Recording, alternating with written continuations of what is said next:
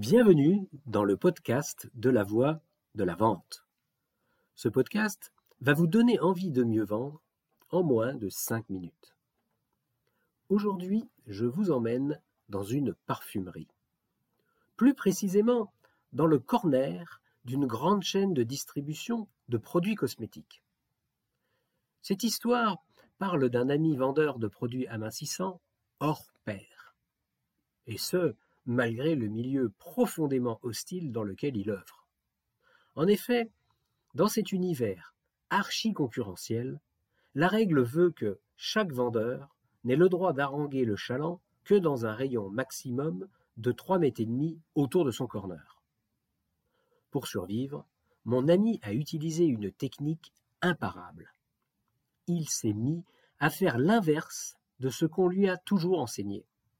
Il n'a pas du tout cherché à flatter les gens. Non, non, il leur est rentré dans l'art en les provoquant. Enfin, ça, c'est ce qu'on voit de l'extérieur. En fait, ce qu'il a fait, c'est utiliser une technique de vente bien connue en B2B. Et ça a marché du feu de Dieu. Je vous explique.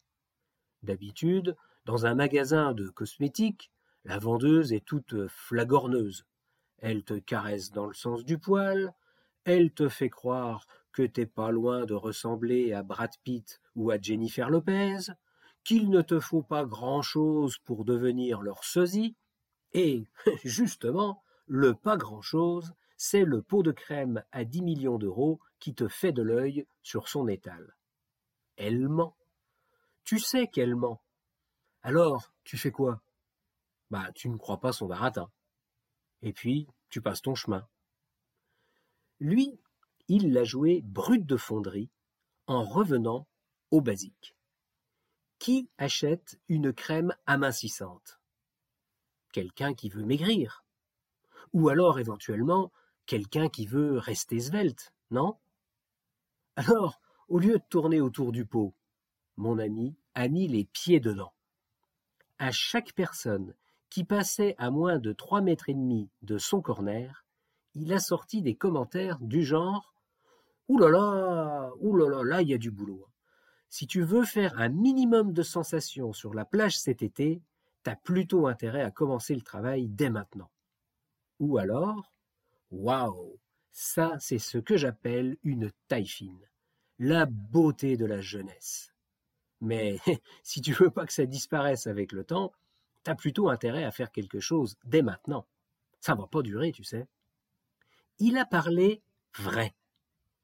Il a joué avec le ressort du pain point. Il a utilisé la stratégie de la peur. Et ça a super bien marché. Les gens se sont arrêtés, ils l'ont écouté, ils se sont confiés à lui, et il a vendu. Alors maintenant, bah, à vous de jouer. Prenez un papier, prenez un crayon. Voici votre petit exercice du jour. Notez toutes les actions que vous avez menées les trois dernières fois que vous avez rencontré un prospect. Question 1. Qu'est-ce que vous avez fait pour qu'il s'intéresse à vous? Question 2. Qui a parlé en premier? Question 3. Qu'avez-vous retenu de son problème? Question 4 à quel moment avez-vous commencé à parler de votre solution? Et question 5, quel résultat avez-vous obtenu? Si votre réponse à la question numéro 5 est demeurée maigre, contactez-moi. Voilà, voilà, sur ce, je vous laisse et je vous dis à jeudi prochain, à bon entendeur. Salut